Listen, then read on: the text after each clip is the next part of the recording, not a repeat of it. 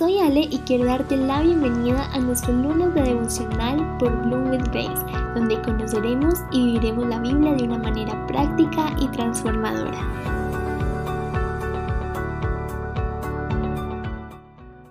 Hoy quiero hablarte acerca de apropiarnos de la cruz. Estos días hemos estado celebrando la Pascua y la resurrección de Jesús y hemos recordado este acontecimiento histórico tan importante para la humanidad y para los creyentes. En Gálatas capítulo 3 versículo 13, en la nueva traducción viviente dice, pero Cristo nos ha rescatado de la maldición dictada en la ley. Cuando fue colgado en la cruz, cargó sobre sí la maldición de nuestras fechorías, pues está escrito maldito todo el que es colgado en un madero. La cruz para la tradición romana representaba la maldición, la muerte y la opresión sobre quienes no estaban bajo los poderes elitistas del imperio romano. Así que cuando Jesús resucita, la cruz se convirtió en un símbolo de vida y resurrección, un símbolo de sanidad espiritual y de vida. Significó la victoria sobre la muerte, el pecado y la esperanza. Significó la gracia. Cuando leemos Mateo capítulo 27, versículo 50, Jesús estaba en la cruz y dice que entregó su espíritu. Y en ese momento la cortina del santuario tembló y se rasgó en dos de arriba abajo. Y las rocas se partieron en dos. Y quiero hoy centrarme en hablarte del acontecimiento histórico de esta cortina. En el templo habían dos velos. Uno estaba frente al altar de incienso donde los sacerdotes accedían cada día y el otro estaba separado en un lugar en donde el sacerdote, solamente el sacerdote, podía entrar solamente una vez al año. Algunos historiadores judíos describieron que esta cortina era tan fuerte y pesada que nadie podía tumbarla.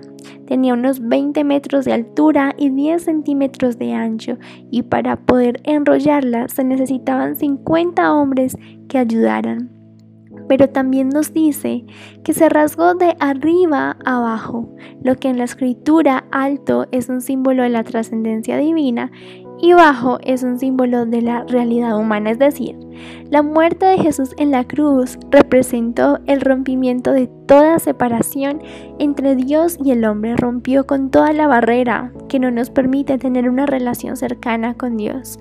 Significó un símbolo de su presencia en medio de la realidad de nuestra vida, en medio de nuestra realidad humana. Y a veces nosotros mismos ponemos cortinas entre nuestra relación con Dios, cuando su sacrificio representa el rompimiento de toda interferencia. Muchas veces no nos acercamos por culpabilidad o muchas veces no hemos perdonado y por eso no nos acercamos o he escuchado muchos, muchas personas que dicen que de pronto no sienten a Dios cerca, que sienten que Dios ha callado o está lejano, pero creo que el día de hoy es un buen día para recordar lo que significó su cruz, para retomar el símbolo de su cruz en nuestra vida. Muchas veces nos culpamos una y otra vez por las cosas que sucedieron o a veces cuando estamos en una temporada de transición, cuando no todo se ve muy bien pensamos que Dios ha callado, pero su cruz hoy nos recuerda cada día su presencia en la realidad humana, su intervención en los tiempos de transición. Su cruz representa la vida ante la muerte, representa esperanza ante toda desesperanza de nuestros días. Y en Mateo capítulo 16 encontramos una invitación a tomar la cruz y seguirlo, a tomar nuestra propia cruz y seguirlo. Creo que hoy es el día para apropiarnos de la cruz y fortalecer su símbolo en nuestra vida.